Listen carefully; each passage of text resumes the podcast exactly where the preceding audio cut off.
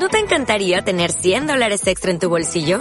Haz que un experto bilingüe de TurboTax declare tus impuestos para el 31 de marzo y obtén 100 dólares de vuelta al instante. Porque no importa cuáles hayan sido tus logros del año pasado, TurboTax hace que cuenten. Obtén 100 dólares de vuelta y tus impuestos con 100% de precisión. Solo con Intuit TurboTax. Debes declarar para el 31 de marzo. Crédito solo aplicable al costo de la presentación federal con TurboTax Full Service. Oferta sujeta a cambios o cancelación en cualquier momento. Arranca Frecuencia Fútbol, el programa radial que contiene toda la polémica e información sobre el deporte rey. Frecuencia Fútbol. Dirige Tyron Quiroz.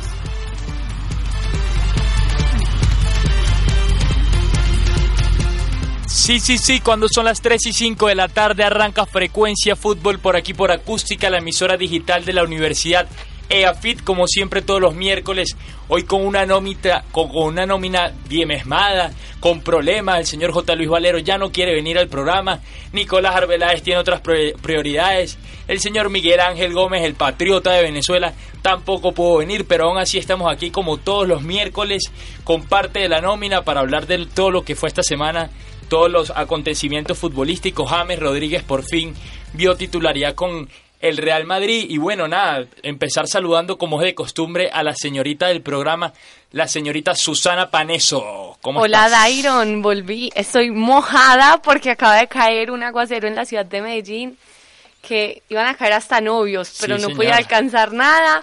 Pero feliz de volver. Me hicieron falta hace ocho días y feliz de estar acá otra vez. Una alegría, una alegría como siempre tenerte por acá. Y cuando son las 3 y 6 saludamos a la derecha al tesoro de la mamá, el tesoro del programa, el señor Federico Kiko eh, López. ¿Qué más, Dairo? ¿Bien o no? Todo muy bien. Feliz, feliz otra vez de estar acá dentro de cabina. Todo muy bien con ustedes, otro nuevo integrante que ya próximamente se lo vas a presentar. Y no, también, qué lluvia la que está cayendo en Medellín. Así es. Y como bien decías, tenemos un nuevo integrante hoy en Frecuencia Fútbol. Lo trajimos para acá para medirle el aceite. A él le gusta mucho hablar de su Deportivo Independiente Medellín. Y como me han reclamado últimamente que ese equipo no tiene cabida ni espacio en este programa, pues hoy les traje dos. El primero de estos es el señor que está a mi izquierda, el señor Álvaro Guerrero. ¿Cómo vas? Muy, muy bien, Dairo. Buenas tardes. Muchas gracias por la invitación, señor director. Mucho de qué hablar el Gracias por lo de señor director. mucho de qué hablar hoy, mucho fútbol, muchos equipos colombianos en torneos internacionales. A pesar de cómo se dio el partido, buen resultado ayer el de Nacional. Medellín hoy no tiene excusa alguna para no ganar. Mucho de qué hablar hoy acá en el programa, Iron.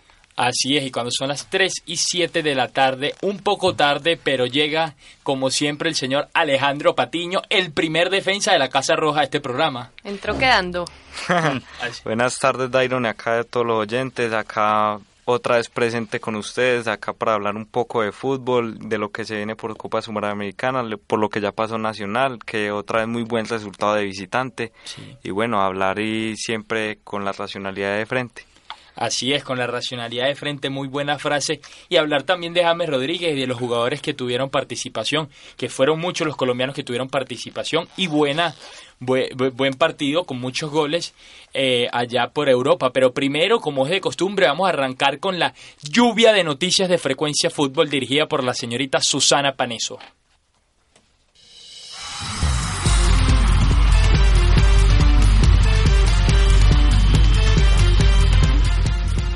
Colombia no va más en el Mundial de Futsal. El conjunto cafetero quedó eliminado en los octavos de final de su propio Mundial. En partido contra la selección paraguaya se tuvo que definir en la tanda de penales, debido a la buena actuación de sus dos porteros. En esta, los guaraníes se impusieron 3-2 avanzando a los cuartos de final y dejando por fuera a la selección local.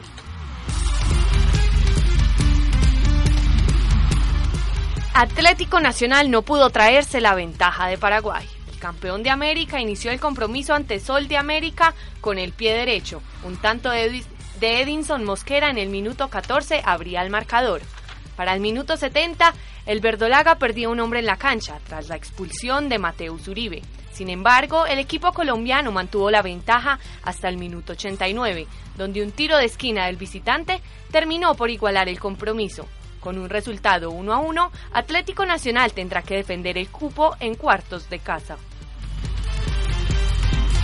Los demás equipos colombianos que se disputan la, Copa aún no han jugado sus compromisos. Hoy, el Deportivo Independiente Medellín recibe a Santa Cruz de Brasil en el Atanasio y Junior visita a Montevideo Wanderers en Uruguay. Por su parte, Independiente Santa Fe jugará su primer partido en la Copa ante Cerro Porteño de Paraguay y buscará defender el título. James fue titular y anotó su primer gol de la temporada. El mediocampista colombiano, quien no era titular del equipo madrileño desde el pasado mayo, está recuperando su nivel. Tras la ausencia de Cristiano y Bale, Rodríguez volvió a la titularidad del equipo de Zidane ante el español. Si bien no fue su, mejor partido, el 10, además de jugar los primeros 61 minutos del compromiso, fue un hombre clave para la victoria, 2 por 0 del Real Madrid. Poco a poco, James recobra la confianza en las canchas. Falcao vuelve al gol. Radamel Falcao García volvió a jugar de titular en Mónaco y puso un tanto de cabeza en la victoria para su equipo. Como local, Mónaco venció 3 a 0 al Rennes en la quinta fecha de la Liga Francesa. Mou no pegó una esta semana. Los dirigidos por José Mourinho cayeron de visitantes ante el Watford por un marcador de 3 por 1. El resultado histórico ya que los Hornets no le ganaban al United por la Premier League desde septiembre de 1986. Los 30 años de sequía los ayudó a romper al colombiano Camilo Zúñiga, quien entró al minuto 83 al marcar 2 por 1 a favor de su equipo y conseguir el penal que sentenciaría el partido con un 3 por 1 en la Vicarage Road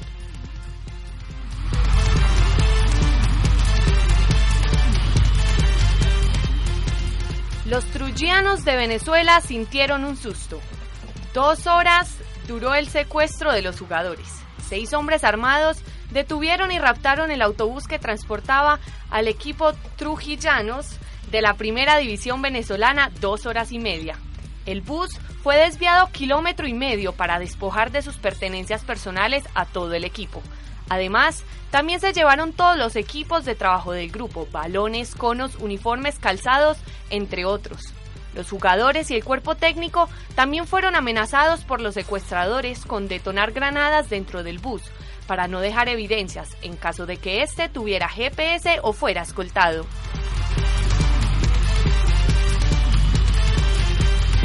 Esto fue el informe noticioso aquí en Frecuencia Fútbol.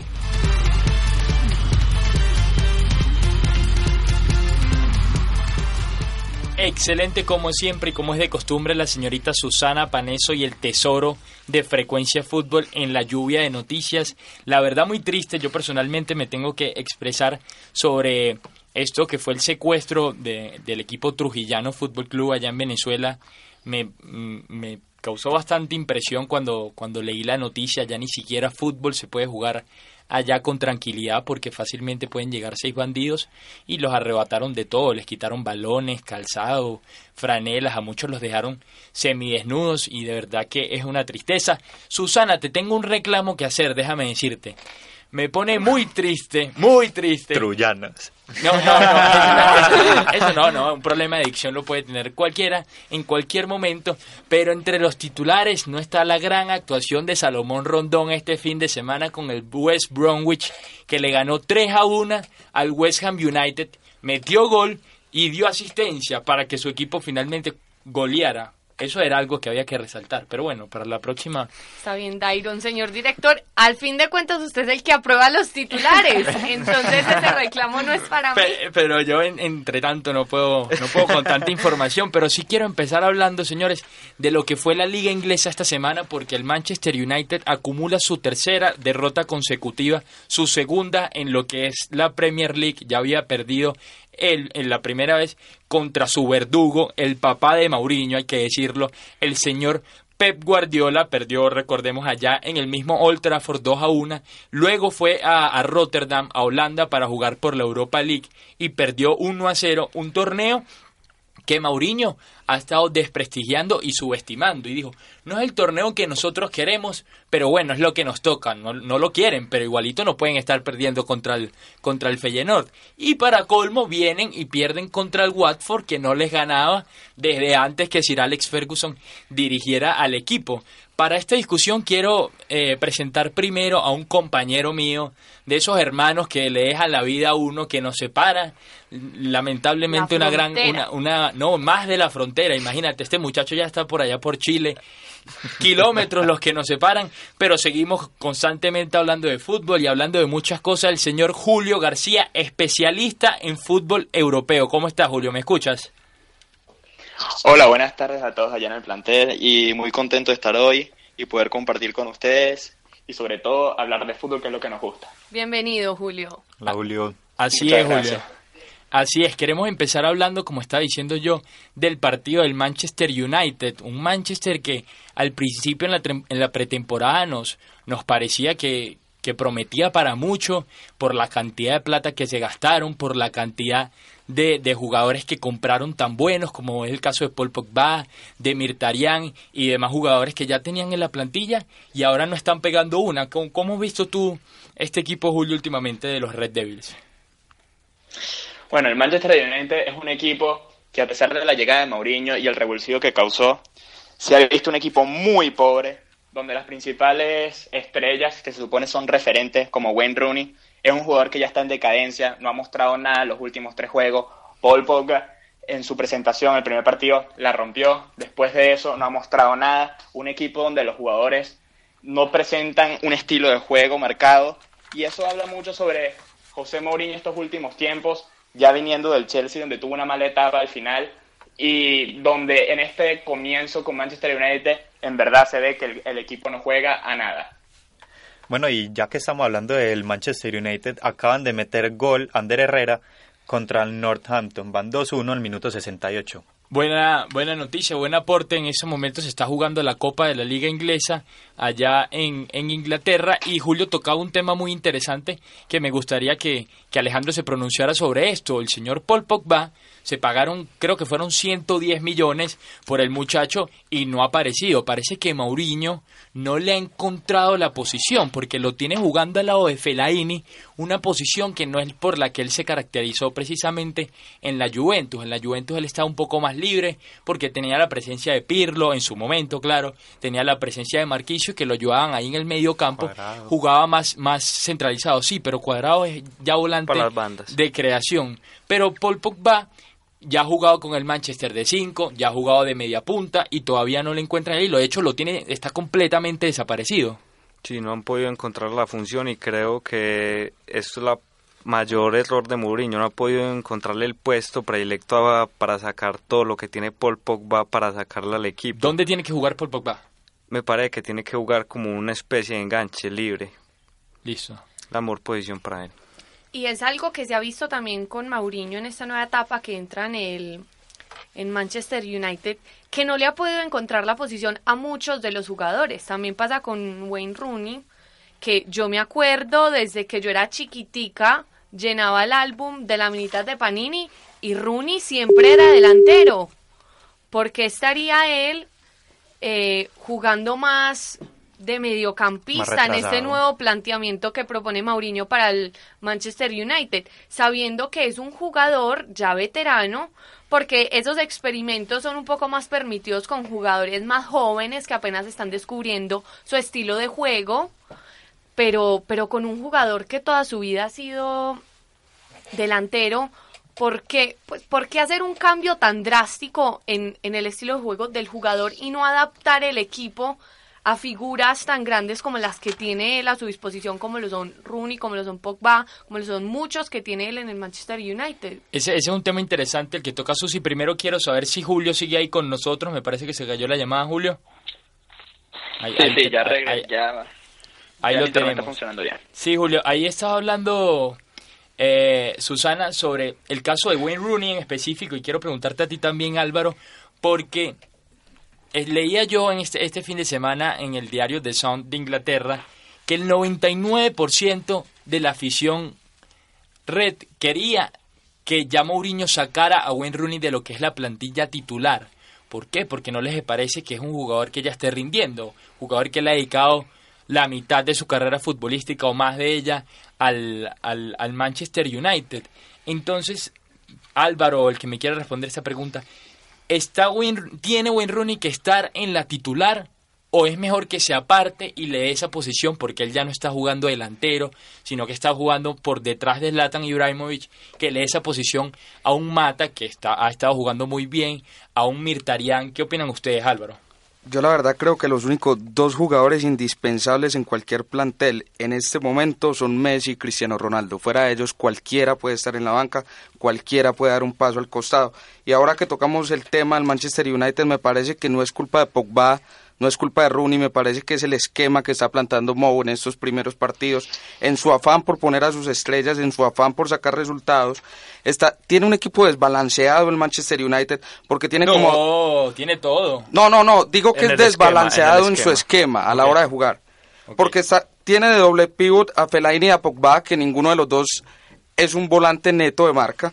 Adelante de ellos tiene una línea de cuatro jugadores que está conformada por Malt, por Martial, Rashford, Rooney e Ibrahimovic. Es un equipo totalmente desbalanceado porque hasta sus laterales, que son Valencia y Shaw, son laterales ofensivos. Entonces es un equipo que tiene muchos jugadores de ataque, pero no hay quien le lleve la pelota.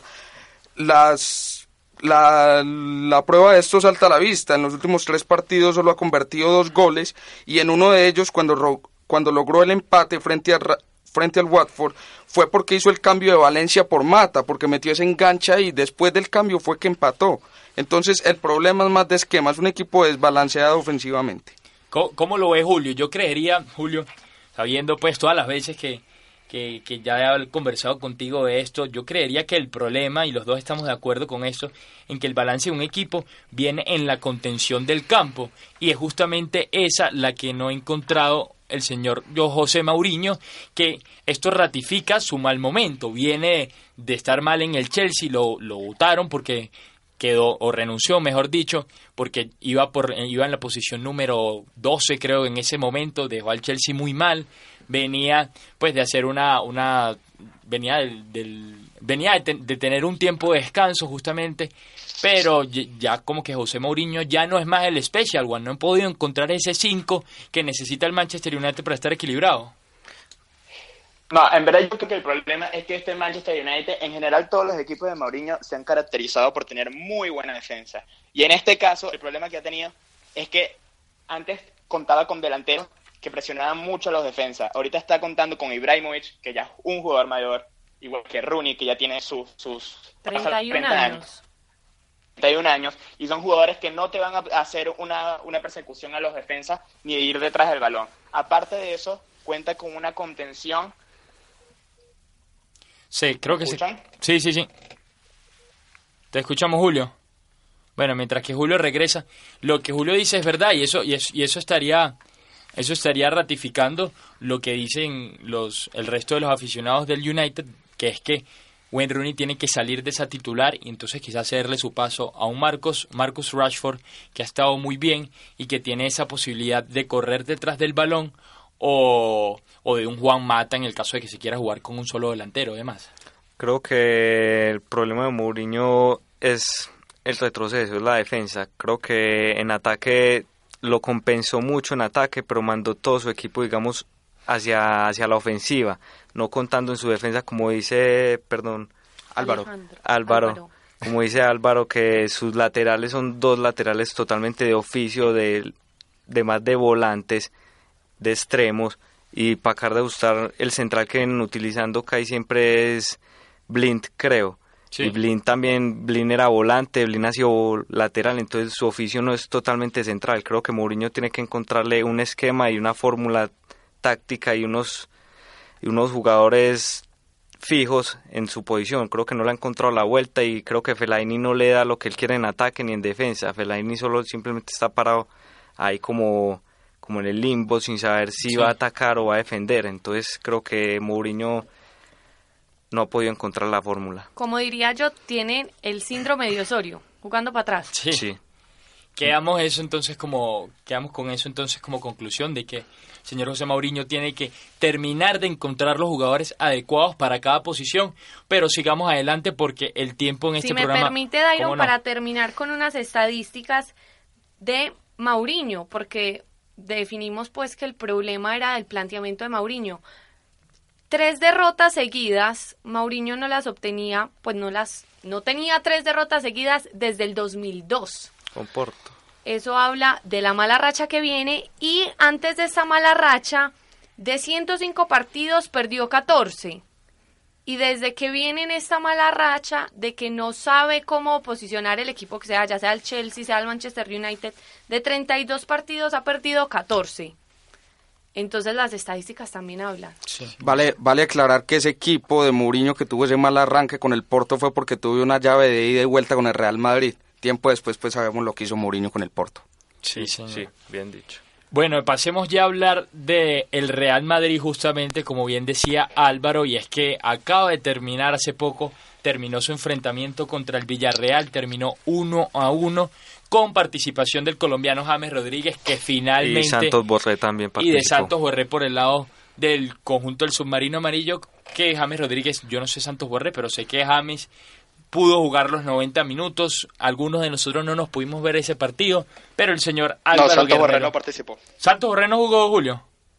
No jugó ni un minuto en el partido. Me estás desinformando, señor Alejandro. Voy a empezar a poner en cuestión tu continuidad en este programa.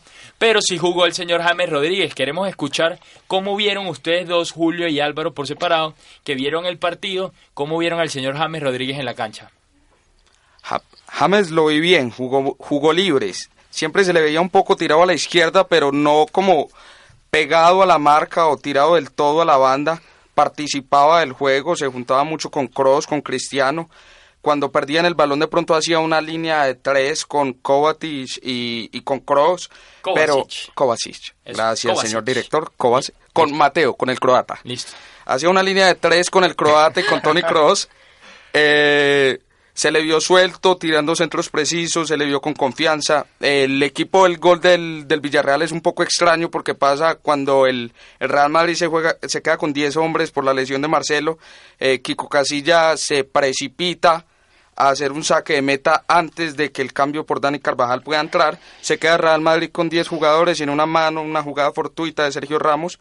Termina en un penalti a favor del, del Villarreal que lo define con toda la clase del mundo. ¿Cómo lo viste tú, Julio, por allá desde esas tierras chilenas? ¿Cómo viste la participación de James y del Real Madrid en general? Porque no sacó un tan buen resultado. No sé si esto es lo que ustedes, los merengues, esperaban. No, bueno, en verdad el partido, como se fue desenvolviendo, fue un partido muy difícil. El Villarreal, un equipo muy bien parado en el campo, esperando detrás de la línea del medio del campo.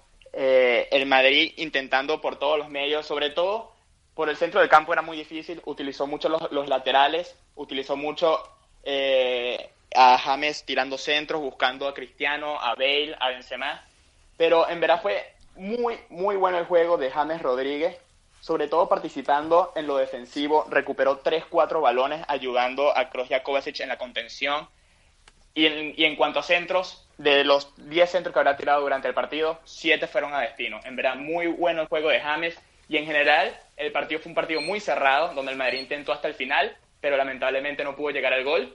Pero estamos esperando ya el resultado del Barça Atlético para ver cómo queda la tabla de posiciones. Aclarador lo que dice Julio, porque a James Rodríguez justamente allá en España, que los medios sabemos todos aquí, le han dado muy duro y siempre han hablado de que de su mala relación con el técnico entre otras cosas que han dicho, es que James Rodríguez no es un jugador que, ten, que supuestamente en el Real Madrid no tiene vuelta y no va a recuperar el balón. Aquí Julio acaba de decir, y yo personalmente siempre lo he visto, que James Rodríguez recuperó varios balones detrás de la mitad de la cancha, ayudando a la defensa, y esta titularidad de 90 minutos de hoy es producto también del partido anterior este fin de semana, que James Rodríguez logró convertir un gol, pero solo jugó 60 minutos. Entonces, es algo que, cuesta entender. El, partido pasado, ¿contra quién fue? El, de la Liga. Español. Contra el Español. Contra el Español. Uno hace. Eh, el James Rodríguez marcó el gol del inicio. El partido anterior a ese, que fue el de la, el de la Champions, que James Rodríguez entró a aclarar el panorama del partido y fue el que terminó consiguiendo asistiendo. asistiendo para que el partido quedara finalmente 2 a 1 a favor del conjunto merengue y aún así no lo dejaron jugar los 60 minutos del partido anterior. Juega ahora sí los 90. ¿Quién sabe qué irá a pasar? No, no, no tiene la regularidad en el campo que le está pidiendo su juego. Hoy le ayuda a James Rodríguez la lesión de Casemiro, le ayuda notablemente porque siempre hemos escuchado que en el esquema cuando está la BBC no hay cabida para un volante 10 y lastimosamente para James, pues individualmente, el Real Madrid lo ganó todo sin tener un volante 10 con la BBC y con Casemiro como es el medio campo, pero ahora la lesión de Casemiro le da la chance a, James Rodríguez de mostrar que encaja en este esquema, demostrar que tiene las capacidades y que tiene el oficio también para ir a recuperar un balón y después ponerle un centro preciso, ya sea Morata, Benzema, Bale o Cristiano. Me gusta esto de James más que todo porque esto sí le sigue agregando confianza y da menos de qué hablar para la prensa. Que la prensa siempre que James no juega siempre lo está atacando. Ahora que juega vamos a ver si Zidane le da la continuidad. Y ahora con este esquema de tres volantes, con el, los dos volantes mixtos, Creo que podría funcionar James un poco por lo que dice Álvaro de la falta de Casemiro. Sí. Cross como como el volante 5 volante 5 y James como un volante mixto que viene utilizando Zidane. La posición que juega Cross justamente cuando cuando Casemiro está en el campo. Y pues sí es algo para agregar lo que dice Alejo que es algo que resaltan mucho de James, que siempre que entra dicen que sus centros son magníficos y pues vimos el gol que hizo Morata de cabeza que fue un centro de James que es un centro increíble. Claro que sí. Igual, Dairon, yo de pronto no concuerdo tanto contigo en lo que, que solo lo pusieron a jugar 60 minutos. James viene de una etapa en la que tanto la prensa como el técnico no le han dado la confianza que necesita. Entonces yo estoy a favor de lleva dos partidos seguidos de titular. En el primero pudo jugar más de el primer tiempo, 60 minutos. Algo muy positivo. Me parece que es algo muy positivo para James Rodríguez. Fuera de eso, anota gol, hace asistencia de gol. Entonces va recobrando la confianza que le pide tanto como el técnico, como el mismo equipo, la hinchada, la prensa. Y no se puede saltar al, al charco de una. Hay que, hay que empezar. Entonces yo veo esos 60 minutos de juego del del fin de semana pasado y no estoy seguro cuánto jugó en el partido que acaba de terminar. Los 90. Los 90, 90, minutos. Yo lo veo como algo positivo porque va recobrando la confianza y va demostrando la calidad de juego que tiene. Yo, yo entiendo ese, ese punto de vista perfecto. Lo que, me, lo que pasa es que yo lo que digo es que a mí me termina confundiendo Zidane con el hecho de que porque es que, porque es que James juega bien, demuestra bien en la cancha, entró en el partido de la Europa League, jugó bien, rescató el equipo, luego entró titular, pero solo juega 60 minutos cuando solo cuando cuando te venía de marcar el gol que, que te tenía adelante y ya luego que eh, jugó 90, se puede decir que va progresivamente, pero igual este fin de semana agarra y lo deja en la banca y no le da un solo minuto porque no porque no me estoy basando en estos tres partidos, me estoy basando en todo lo que ha sido el periodo. Pero agregando un poco a lo que dices Susana, eh, también tenemos que tener en cuenta que James la temporada que acaba de pasar era el cuarto suplente. James no era tenido en cuenta si había una lesión o un cambio que no tenía en cuenta. James era un uno más del equipo, simplemente él sumaba en la banca. Ahora estás teniendo en cuenta cada que hay un problema en la plantilla, James es como la primera opción y vemos que Isco está relegado del equipo. Creo que esto puede ser muy positivo para James Rodríguez en este Real Madrid. Pero esto ha sido en los últimos partidos, porque como bien dices tú, James eh, estaba cuarto, quinto cambio y, y, en verdad los jugadores que estaban por delante de él, a excepción de GC, la mayoría siguen ahí. Entonces, en cualquier momento podría esto volver a pasar. Lo que pasa es que también lo, lo ayuda que Benzema estuvo mucho tiempo fuera, Cristiano también estuvo mucho tiempo fuera, que son jugadores innegociables para, para el Real Madrid, pero que en su momento le ayudaron a darle minutos. Julio, voy contigo con la última pregunta para ya dejarte que descanses. Yo sé que tienes clase ahorita.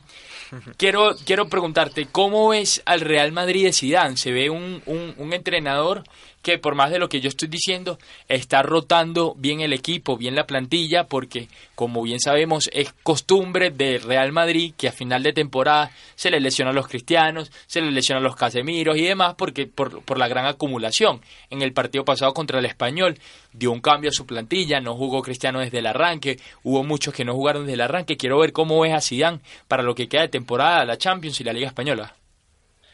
No, bueno, hay que tomar en cuenta que el Madrid este mes de septiembre tiene un calendario muy, muy, muy complicado, lleno de partidos, tenían, eh, tiene juegos cada tres días y está haciendo las cosas de manera muy inteligente. Porque ya tres partidos consecutivos contra equipos difíciles, pero que ha sacado los resultados y todo y eso moviendo la plantilla. En los, en los tres juegos ha sacado plantillas diferentes y ha, y ha conseguido los resultados. Al, excepto de hoy, que fue un empate, pero un empate positivo viendo lo que fue el juego.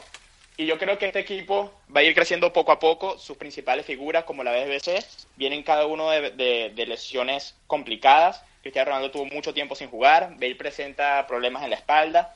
Benzema también eh, viene de una lesión. Así que yo creo que es darle tiempo al equipo. Poco a poco van a ir mostrando lo que, de lo que son capaces. Y, y sin duda James hablando de James, yo creo que es un jugador que necesita tiempo, necesita confianza, siempre necesita, siempre ha necesitado la confianza para poder sobresalir dentro del equipo. Y yo creo que la oportunidad que le ha dado de que Casemiro ha estado lesionado, de que los referentes del plantel no han estado al 100%, él, él se ha abierto espacio y con sus actuaciones ha logrado ganarse un hueco y seguro ha sido tomado en cuenta. Hoy soy un James con mucha confianza y Zidane se le vio contento, más bien él se ganó no ser sustituido hoy porque las dos sustituciones antes que él fue Bale y Benzema. Es decir, que estuvo por delante de Bale y Benzema el día de hoy en cuanto a juego. Sí, Así que eh, muy, muy positivo el día de hoy para Ham. Excelente, verdad, tu participación aquí, como siempre, Julio, con mucha propiedad y sabiduría sobre cuando fútbol estamos hablando. Eh, nos estaremos contactando por ahí, Julio. Muchas gracias por estar en el programa. Estamos hablando, cuídate mucho. gracias a usted y espero con ustedes pronto. Gracias, Julio. Julio.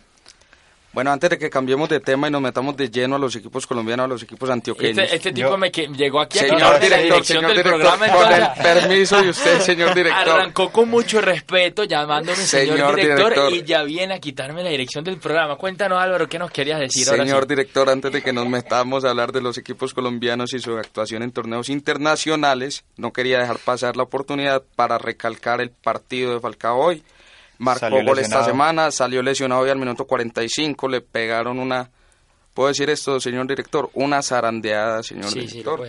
Cayó dos veces de cabeza, eh, sin embargo se le vio cómodo jugando a pesar de que perdieron doblete de Balotelli, perdieron 4 a 0. Eh, pero, pero va retomando su nivel, va retomando minutos, que es lo que necesita la selección Colombia urgentemente. Pasemos entonces, después de ese gran análisis, ¿quiere decir alguien? Yo, yo para terminar, eh, Rashford hizo gol, 3-1 Manchester United ganó. Tenía que ganar contra un equipo que creo que está en segunda o tercera división de la liga y inglesa. Manchester City ganó, bueno, va ganando parcialmente 2-1 eh, contra el Swansea. ¿Sabes cómo va el partido del Barcelona? 0-0. Eh, 0-0 todavía Barcelona contra Atlético de Madrid. Pasamos entonces a hablar de lo que fue el partido de ayer del Atlético Nacional estuvo por allá por Paraguay enfrentando al equipo Sol de América, sacó un empate muy bueno, 1-1 con un, gran gol del muchachito Dionisio Mosquera, que a mí me recuerda un poco a lo que era Copete en su momento, pero está jugando muy bien, a mí particularmente me gusta mucho ese jugador, ¿cómo viste ese partido Férico? Bien, bien, lo vi bien, noto a Borja, a Miguel Ángel Borja un poco con ansias de gol, lo noto así, no sé si mis compañeros están de acuerdo, quiere chutar de todas partes y quiere hacer goles. Lo vimos a final de los de los 90 minutos que estaba que tuvo por ahí tres oportunidades seguidas con él junto al Lobo Guerra que en vez de pasarse la chutó al arco y pues digamos que falló mucha oportunidad de gol. La ansiedad del delantero. Yo creo que es un tema que no es de actual de Borja. Yo creo que eso va en la sangre de Borja, siempre es ansiedad por el gol y creo que por esto es que ha llegado a ser uno de los delanteros más codiciados del fútbol colombiano y por tanto ya tiene el nuevo récord y creo que también esto tiene que ver esta ansiedad de gol que tiene este hombre y me parece un muy buen delantero que hay que tener mucho en cuenta. Le ha servido, le ha servido esa ansiedad a Borja porque de cinco que le pongan, él mete mete dos, mete tres, mete cuatro. En algunos momentos, como por ejemplo la última jugada del partido de ayer, puede salir perjudiciando, perjudicando, perdón. Perjudiciando. perjudicial iba a decir. Perjudicando al Atlético Nacional porque ese mal remate de Borja es lo que lleva a, Sol de América a salir, cometen la pues eh, tiro de esquina y es donde termina por empatar Sol de América el partido que iba a ser un, una victoria. una victoria muy favorable para Atlético Nacional. Pero tuvo muchos problemas en Nacional. Yo también. Ayer por, por arriba, por todo lo que eran tiros de esquina y demás. Eso iba a decir yo, que, y lo dijo Felipe Aguilar antes de empezar el partido, dijo, los paraguayos son muy buenos en el fútbol aéreo. ¿Y qué hace Nacional? Cae en el juego de los paraguayos y juega el fútbol aéreo. Eso no se hace cuando uno sabe que el equipo tiene esa fortaleza. Nacional es muy bueno cuando juega en espacio reducido, tocando el balón con el balón en el piso, pero no en el fútbol aéreo. Entonces, ¿por qué no usar nuestra, digo nuestra porque soy hincha del Nacional, pero ¿por qué no usar nuestras fortalezas en contra de ellos? Porque su fuerte no es el fútbol tocadito. Sí, claro. Pero yo sí creo que Nacional trató de utilizarlo, de hecho, la alta presión de Sol de América causó varios contraataques, entre esos el gol por parte del Atlético Nacional, que sabemos que es un equipo muy rápido y que ataca muy bien los espacios cuando estos se les dan y cuando no se les dan, pues Magnelli Torres, Lobo Guerra y demás los crean. Pero resulta paradójico para mí lo que dice Susana de lo del juego aéreo, porque uno diría, no, pero es que Rueda no, no, no, no cuidó esa faceta, pero sí lo hizo, porque cuando estaba acabando el partido para asegurar el, el, la victoria, metió a, Mateo, a Alkin Blanco, que es un jugador alto, y a Felipe Aguilar, que son dos jugadores altos y quedan muy bien por arriba. Pero volvemos a lo mismo que hemos hablado y que es eh, recurrente. en Reinaldo Rueda. Un cambio en el minuto 83 no puede resolver un partido. Pero, pero era un cambio para sostener, no para conseguir, no para buscar el partido. Era un, era un cambio para aguantar. Un 1-0 de visitante es un muy buen resultado para cuidar a este minuto. Yo creo que se hizo bien Rueda al meter dos hombres de altura y creo que le jugó mal, como dice Susana, esta ansiedad de gol de Borja. No, pero está bien. Yo entiendo lo que dicen que es un resultado que hay que defender pero si el equipo ya tiene un hombre menos en la cancha, que es lo que tenía Atlético Nacional ayer, ¿por qué no precipitarse un poco más en el cambio y mantener el marcador como estaba, cuidar ese resultado? Porque es que en el minuto 82-83 ya es demasiado tarde, me parece a mí. Pero es que lo que, insisto, el gol no llegó antes, llegó después, llegó después de los cambios y los cambios se hicieron bien. Bueno, yo tengo dos apuntes acerca del partido. El, señor de los apuntes aquí. Yo nunca había tenido una persona en cadena que me trajera tantos apuntes. Muy bien, muy bien. El primero es que no deja de ser un muy buen resultado para Nacional. Desafortunadamente por cómo se dio el partido y por el empate al minuto 89, un empate al minuto 89 siempre es había derrota. Pero no deja de ser un buen resultado contra un equipo que tiene su primera actuación en Copa Suramericana y que va cuarto en el torneo local. Segundo, uno no puede pasar y hablar de un partido de Nacional sin resaltar a Franco Armani, y a Magnelli Torres, la verdad están en un nivel superlativo y no es nuevo desde hace mucho tiempo. ¡Gol del Fútbol Club Barcelona! 1 a 0 se pone por delante el equipo blaugrana del Atlético de Madrid. Iván Rakitic, disculpa Álvaro, tenía que cantarlo para que la gente, los que nos están escuchando, supieran sobre el partido. Continúa por favor con tu idea. Está hablando del nivel superlativo que tienen Armani y Magnelli, que no es nuevo. Lo que pasa es que como vienen en ese nivel desde hace tanto tiempo, nos hace perder un poco la sensibilidad. Pero es de resaltar que el gol de Nacional parte de una recuperación de Magnelli Torres en el segundo cuarto de cancha. También tiene otra opción el este jugador, el ¿cómo se llama? El que hizo el gol. John Edison Mosquera. John Edison Mosquera tiene otra opción en el cual llega un cabezazo, tapa al arquero del, sí de, este equipo Sol de América. Esa jugada también arranca de una recuperación en medio campo de Magnelli, lo cual me parece muy recalcable. Sí, eh, Dionisio Mosquera, de verdad quiero resaltar lo que ha sido la labor de él. Me parece que es un jugador que está jugando muy bien, muy veloz, muy veloz por la banda. Un jugador, sí, medianamente completo, le falta un poquito de peso. Me sorprendió bastante ayer cuando, cuando estaba viendo el partido, que yo veo que arranca el contraataque, iba más o menos dos contra dos, y veo que él decide pegarle desde la mitad, desde un cuarto de cancha, y yo digo, ¿qué hacer este, este, este, Se volvió loco. Y cuando lo pegó dije, se volvió loco, porque le pegó horrible, porque le pegó mal. Lo, le, pegó muy mal, porque no fue un, disparo bombeado, un disparo arriba, sino que fue un disparo que en verdad hay que aceptarlo, el arquero de Gol de América se comió ese gol. Porque un arquero bien posicionado, mal posicionado, un equipo bien, un, arquero bien posicionado lo tapa fácilmente sin mayor dificultad. Claro que... la defensa bien posicionado. Sí, la cancha estaba muy rápida, la verdad Pero eh, más allá de eso, el, el, jugador John Edison Mosquera jugó muy bien, ya tuvo que, que, darle el cambio al Alejandro Lobito Guerra, que es un jugador que da más creación, que da más idea, que no es tan... es vertical, pero no es como... Puede, puede tocar atrás, sabe cómo mantener los hilos del partido, un jugador con más experiencia. Ese fue un cambio también que le hizo muy bien al, al, Atlético Nacional. ¿Y será que para el próximo partido, como sacaron, pues Mateo Urias tiene la roja, será que pondrá de titular a Lobito Guerra? Seguramente. seguramente también vale recalcar, vale recalcar la poca actuación que tuvo Berrío y Mateo Uribe, porque jugaron un partido pues deficiente, por decirlo así, porque no, no, no se dieron mucho. No sé. Orlando, Orlando Berrío de verdad estuvo bastante apagado en lo que fue el partido de ayer.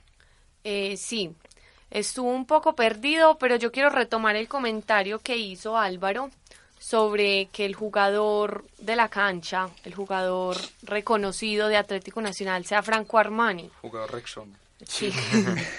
sin chivos, sin chivos. Pero, pero yo no, no es por como desprestigiar a Franco Armani. Me parece un arquero excelente, de los mejores arqueros que hay en este momento en el continente, si no es en el mundo. Pero... No, no es en el mundo. Pero sí, continúa. te, la dejo pasar. Es un muy buen arquero, pero no creo que debería ser el arquero, el jugador sobresaliente de un equipo. Ah, claro. ¿Por qué? Porque ayer fue Sol de América, pero Nacional tiene que pensar que se va a enfrentar un Mundial de Clubes o que en la siguiente etapa, cuartos de final de una Copa Suramericana, ya los equipos se vuelven cada vez más, exigentes. La, la, entonces, la pregunta está en ¿por qué Franco Armani termina siendo la figura del partido? Y es por falencias en el medio campo. Si bien Magnelli Torres viene en un momento futbolístico muy bueno, y hasta yo lo reconozco que no soy la que más me gusta del fútbol de Magnelli Torres, viene en un momento muy bueno. Hay que buscar cómo concretar bien a los jugadores para que el balón no pase tanto de la mitad de la cancha, porque hoy que se dio el sorteo de, del Mundial de Clubes, afortunadamente, pongamos un caso hipotético, llega Nacional a una final contra un Real Madrid y nos pueden comer si no tenemos el medio si no tenemos el medio campo bien consolidado. Y si sigue siendo nuestra figura de la cancha Franco Armani, que no deja de ser un excelente arquero, pero no debería ser la figura de la cancha de un equipo como Atlético Nacional. Ningún portero debe, ser, la, figura, de, del equipo. Eso creo que nos deja claro bastante a todos nosotros de que el equipo no, está, no, no funcionó por lo menos bien en ese partido.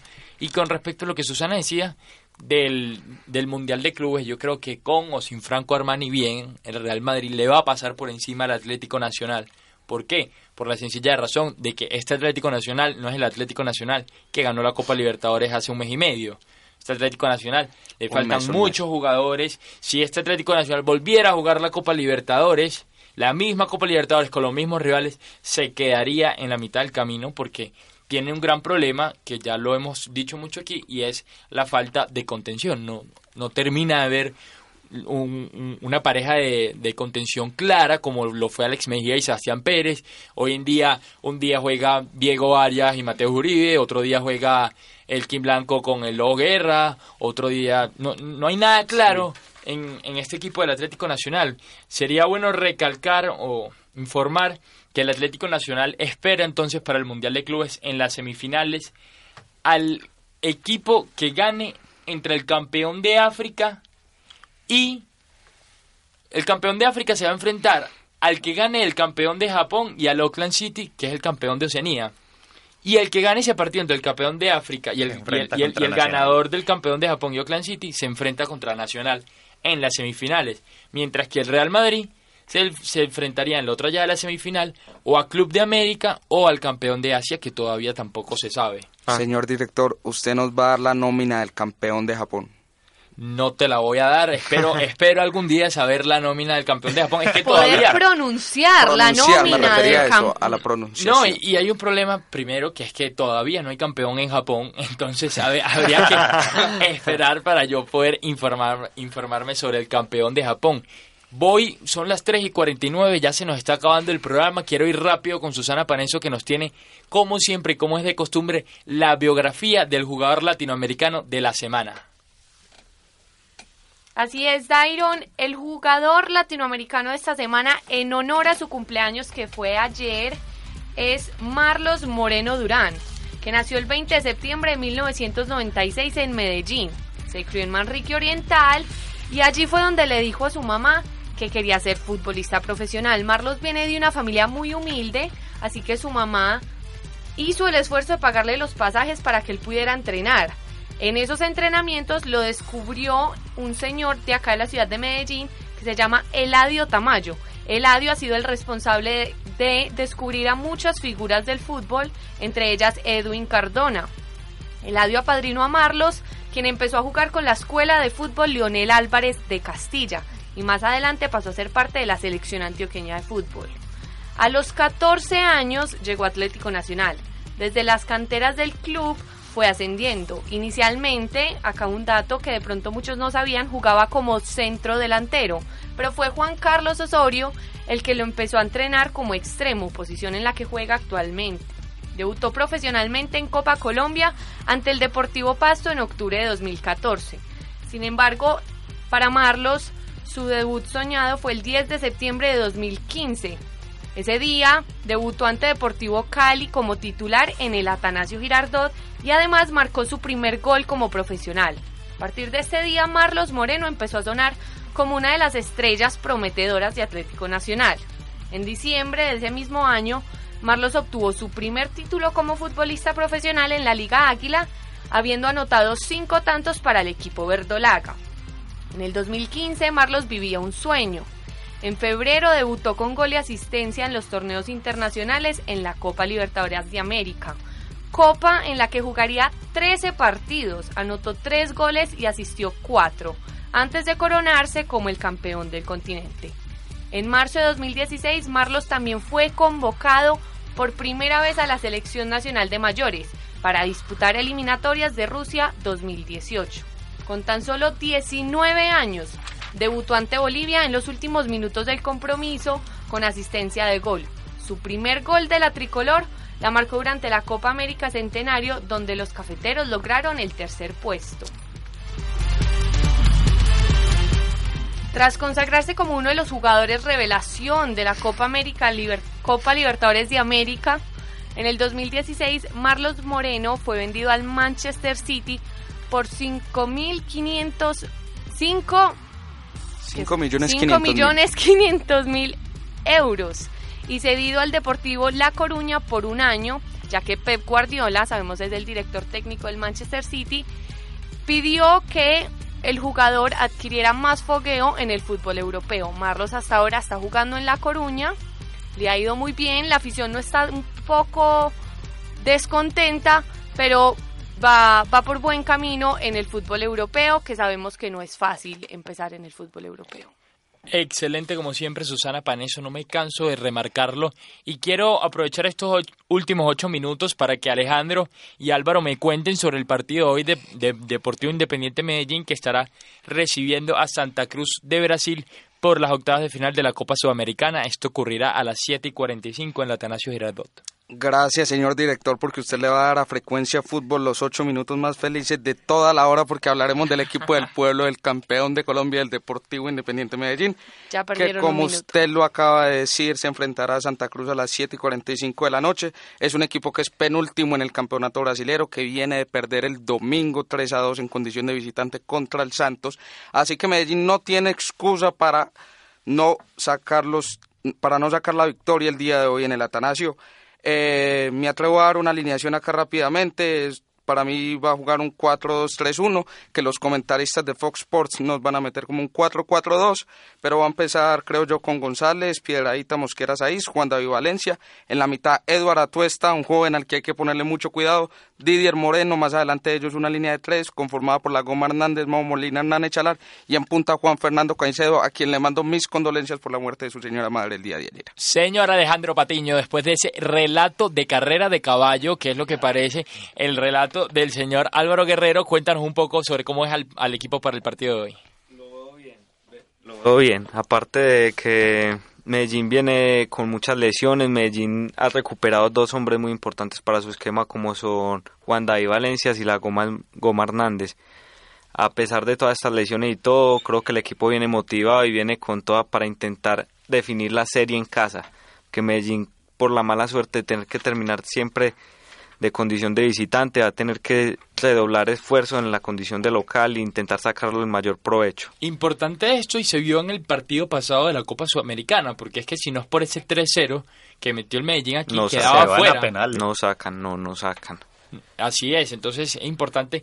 Está teniendo problemas el Medellín con, con esa vuelta en, de, visitante, ¿verdad? Sí, termina siempre de visitante y creo que es un problema que Leonel Álvarez no ha podido formular bien porque no sabe si salir a proponer fútbol o salir a defender. Si este fue el problema que, que más lo atacó en la última visita a Paraguay, donde vimos que salió con dos laterales en forma de extremo y ninguno de los dos le dio resultado o esperen, no me acuerdo bien quién salió por la izquierda, pero ninguno de los dos le dio resultado y Medellín terminó jugando uno de los peores partidos de la temporada y por poco eliminados. Sebastián, Sebastián Macías fue el que jugó por la banda izquierda. No, Macías chupó banca todo el partido, jugó Jorge ah, jugó lo último.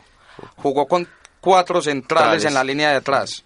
Jugó con Jorge Arias y Andrés Mosquera como laterales que suelen hacerlo y de y Pertus de central. Exactamente. Bueno, entonces cuando son las 3 y 55 de la tarde, Susana, ¿me tienes la tabla de la Liga Águila rapidito, por lo menos los equipos antioqueños? Tengo los primeros todos Metidos, todos Envigado Fútbol Club encabeza la tabla, tiene 25 puntos. Medellín, Bucaramanga, Tolima, Millonarios, Nacional de Sexto, Patriotas, Once Caldas. Ah. Se quedan por fuera Cali, Santa Fe, el Junior, La Equidad, entre otros. Junior y Santa Fe que están teniendo bastantes problemas esta temporada. Álvaro, ¿me quiere decir algo rapidito antes de irnos? Río Negro, el último equipo antioqueño, tiene los mismos puntos que el octavo, está en la posición número 10 con dos partidos menos. Así es, cuando son las 3 y 56 de la tarde termina esto que se llama Frecuencia Fútbol. Saludo a Alejandra en los controles, un saludo para todos los, los que nos escuchan, nos estaremos viendo el próximo miércoles como siempre a las 3 de la tarde. Chao, chao. Chao, chao. Chao. Frecuencia Fútbol, el programa radial que contiene toda la polémica e información sobre el deporte rey. Frecuencia Fútbol, en acústica, la emisora web de la Universidad de Aquí.